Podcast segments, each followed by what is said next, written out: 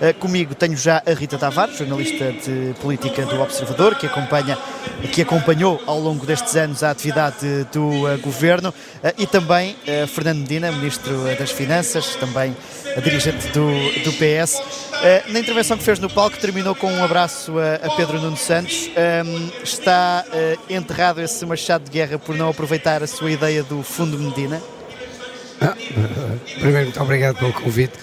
Não, há nenhuma, não havia nenhum machado de guerra desenterrado uh, por causa de divergências uh, sobre um, uma política de caráter setorial. Acho que há opiniões diferentes sobre essa matéria. Algo que estou certo que ambos concordamos que é a necessidade de preparar o país para, a partir do ano 2026, nós temos recursos públicos nacionais para compensar aquilo que será o fim do PRR e a, e a diminuição da capacidade de investimento do país a partir daí. Pedro Nuno Santos sobre o Fundo Medina. Uh, uh, o Fundo Medina é um, um é uma coisa uma invenção que, sua, que adjetivaram. Um, é, uma, é, uma, é uma criação o, sua, na verdade, sim, neste orçamento. Não, o nome não. não. O nome não, mas o, o, próprio do instrumento, sim. instrumento. Que é para onde uh, queria canalizar o excedente orçamental uh, para criar uma almofada para futuras eventualidades, mas parece ter os dias contados, porque no PSD não o querem e o futuro líder do Partido Socialista acha que este fundo só funcionaria num país com outras características, não com um, num país com as carências de Portugal. O que eu lhe pergunto é se o novo líder não confia na sua capacidade para compreender o país.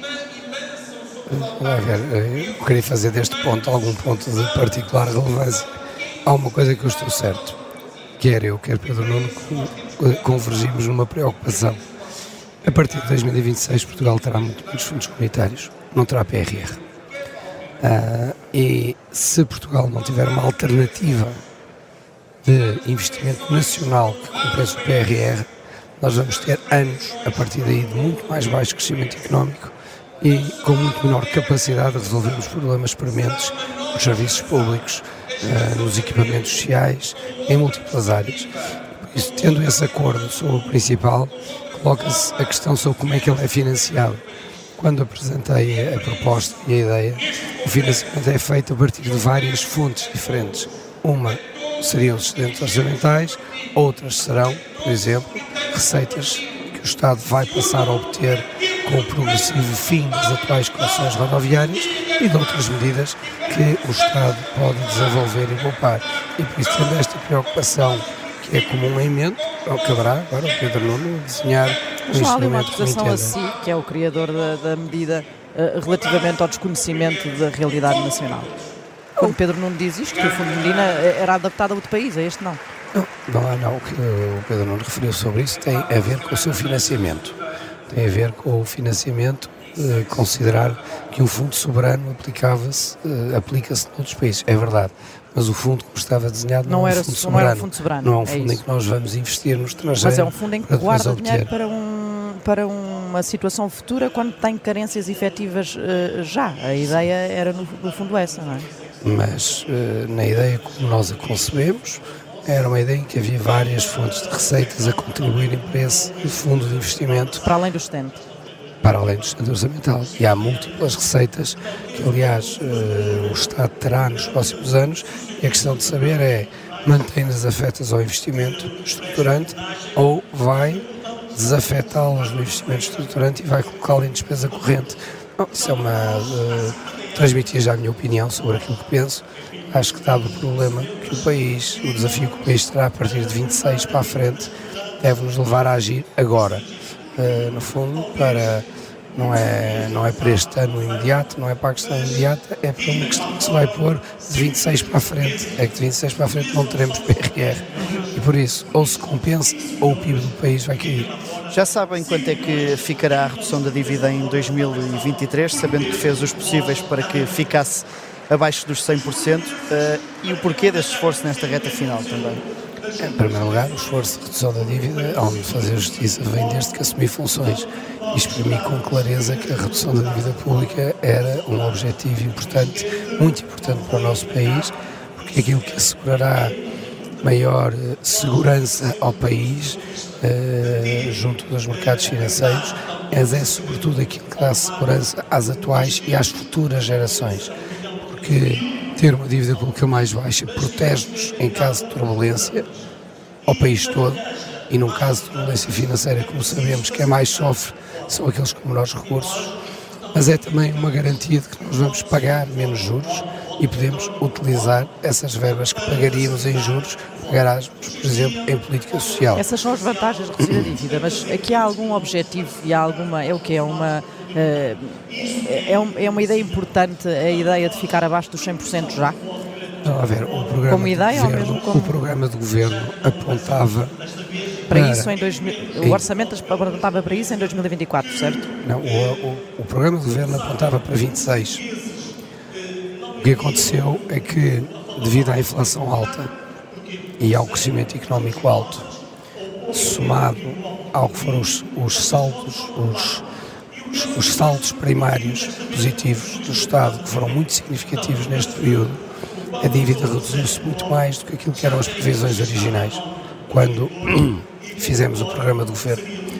Um, e, e, no fundo, se formos ver, a dívida começando a baixar a ritmos muito superiores àquilo No último orçamento apresentou como objetivo que ficasse abaixo dos 100 já em 2024. Já em 2024, porque o valor que nós antecipávamos, se fez o orçamento, já era de 103 já era este abaixo. ano, em 23. E por isso seria. Em 23 ficará abaixo, vá? Peço desculpa. Em 23 ficará já abaixo, é isso? Só saberemos, confirmado pelo Banco de Portugal no dia 2 de fevereiro. Mas fez um esforço nesse sentido? Nós fazemos um esforço para reduzir a dívida pública de forma significativa desde que eu assumi funções. Mas houve um esforço adicional neste final de, de, ano? É um esforço muito significativo, temos feito em todos os anos. Se repararmos nos números, aquilo que tem sido o excedente primário que nós temos uh, feito, que nós temos realizado, que o país tem realizado, que se pode dizer que inflação e crescimento são dados mais exógenos, com menos controle e ação direta do Ministro das Finanças. A inflação, então, todo é resposta uma, a uma, em si o reflexo de uma crise externa muito complexa, mas mantivemos estudantes primários que nos permitiram reduções da dívida muito fortes do ponto de vista dos pontos percentuais de redução. Vamos ver agora no dia 2 qual é o resultado fecho do ano 2023. Não me quero antecipar porque às autoridades estatísticas é que têm a obrigação de fazer esses registros, essas contas e têm os seus próprios critérios, as suas análises. Mas aquilo que sabe está bem encaminhado. Mas nós podemos, podemos é combinar a falar no dia 2. Pronto. E dizer, foi para, assim, ou para, para, para o bem ou para o mal. Fica combinado. Sim, falar.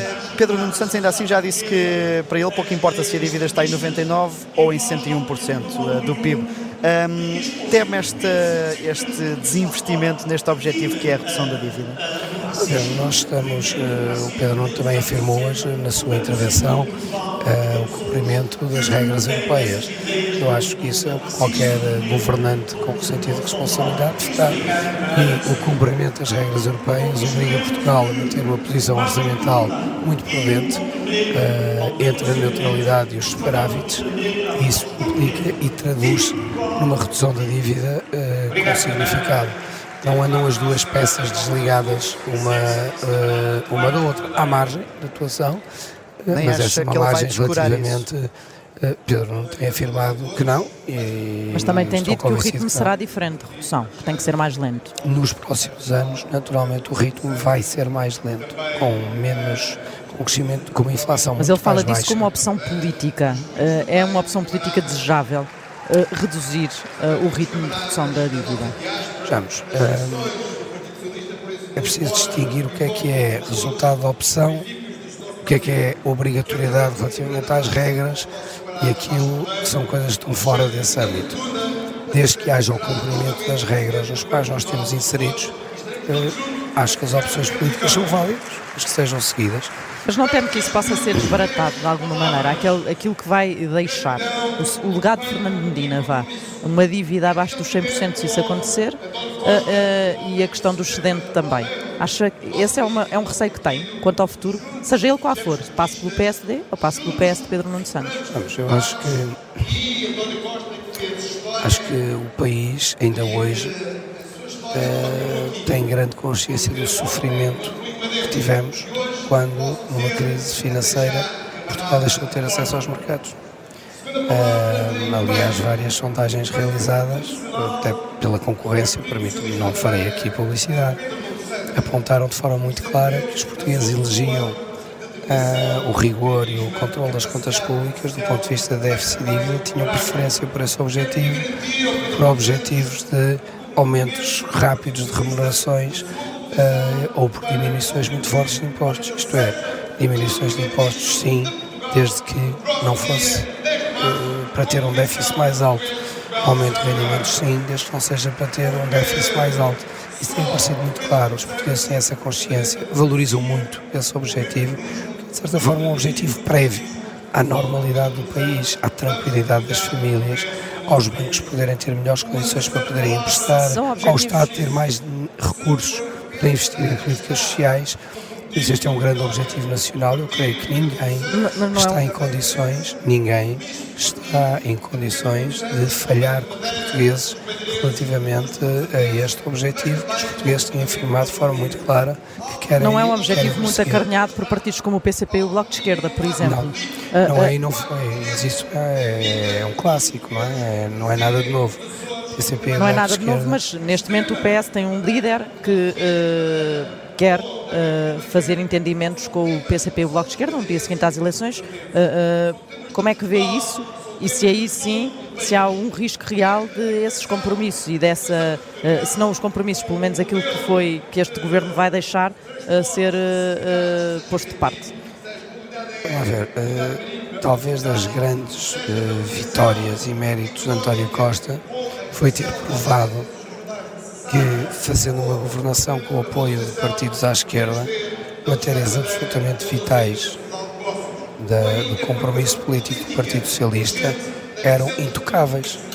Isso não se discutiu com a nossa participação na União Europeia, na NATO, nada disso foi perturbado, mas também não foi perturbado a trajetória de em direção ao equilíbrio das contas públicas e à redução da dívida. E acha que a junção Pedro Nuno Bloco e PCP é igual à de António Costa Bloco e PCP? o Pedro Nuno vai, espero que ganhe as eleições, terá que vai exercer essas funções de Primeiro-Ministro, vai ter que provar no exercício dessas funções de, de Primeiro-Ministro, tem dado os sinais corretos relativamente à matéria das contas públicas e volto a sublinhar, eu acho que nenhum partido os partidos que liderarão a governação à esquerda ou à direita não têm, farão um erro uh, muito grande se desvalorizarem aquilo que os portugueses transmitem de forma muito muito definitiva é nós queremos contas em ordem, nós não queremos aventuras sobre isso. Uh, façam e discutam opções políticas dentro de um quadro de recursos existentes. Não voltemos aos tempos de se prometer aquilo que não se tem ou de adiar eh, a redução da dívida que é importante fazer. Os portugueses têm dito isso de forma muito clara e valorizaram isso e valorizam isso na ação do governo António Costa e creio que Pedro não tem dado os sinais claros de prosseguir esse caminho e, e, espero, obviamente, faça. Deixe-me ir aqui a um assunto que tem marcado este Congresso, que é a questão da justiça. Uh, muitos uh, dos notáveis do PS têm apontado o dedo ao Ministério Público. Acha que o PS vai ter aqui um adversário nestas eleições, para além dos partidos políticos? Não quero, eu acho que, eu acho que nestes períodos, acho que não é, não são períodos uh, para que se devam fazer particulares manifestações relativamente ao Ministério Público. Tenho uma opinião muito própria sobre aquilo que aconteceu, mas aliás posso transmitir sobre um caso, aliás, que aconteceu recentemente com um líder de um partido que não é do meu, em que, fruto de ser tornada pública que foi que iria haver uma investigação, simplesmente deu-se legitimidade ao que era uma simples denúncia anónima que pode ser metida por qualquer pessoa, por qualquer adversário político. Uh, acho que deve haver atenção a isso e por isso, da mesma maneira, deve haver recato em períodos eleitorais, em pronunciamentos sobre ações, uh, as ações e as práticas do Ministério Público. Entendo também que do lado do Ministério Público também deve haver essa mesma cautela. Acho que há aqui o uma simples anúncio de que há uma investigação é uma sanção sobre toda e qualquer denúncia anónima. E Por exemplo, no, no, seu caso, não... há, uma, há uma, um processo uh, que o Ministério Público uh, pretende acelerar, que envolve o seu nome, uh, que é na Operação Tutti Frutti. teme que isso possa também ser um peso, e é um peso sobre, sobre si, sobre as suas ambições políticas, eventuais ambições políticas no futuro mais próximo? Não, sobre mim neste momento não é peso nenhum. A minha grande vontade é que tudo isso seja encerrado com as ações que a Justiça entender, que cito Uh, já passaram muitos anos desde o seu início, uh, quero que sejam encerrados rapidamente e que a Justiça se pronuncie da forma que entender fazer. Fernandina, vem interrompido este mandato de Ministro das Finanças. Um, que futuro é que vê agora dentro do PS e na, e na política? Ah, hoje não é, não é dia para falar do meu futuro, hoje é dia para falar do Partido Socialista, da nova liderança e da forma, fundamentalmente, como o PS pretende enfrentar os problemas que os países e os portugueses têm. O meu futuro fica para outro dia. Mas, por exemplo, vai ficar na Comissão Política Nacional do Partido, uh, fica na reserva? a Comissão Nacional do Partido, é a Comissão Política do Partido, onde uh, ficarei, é a Comissão Política do Partido onde quero a minha pergunta era se fica na reserva. O meu futuro não é tema de debate hoje. Obrigado, Fernando Medina, Ministro Obrigado. das eh, Finanças, aqui nesta, juntar-se a nós nesta emissão especial do Observador neste 24º Congresso eh, do PS.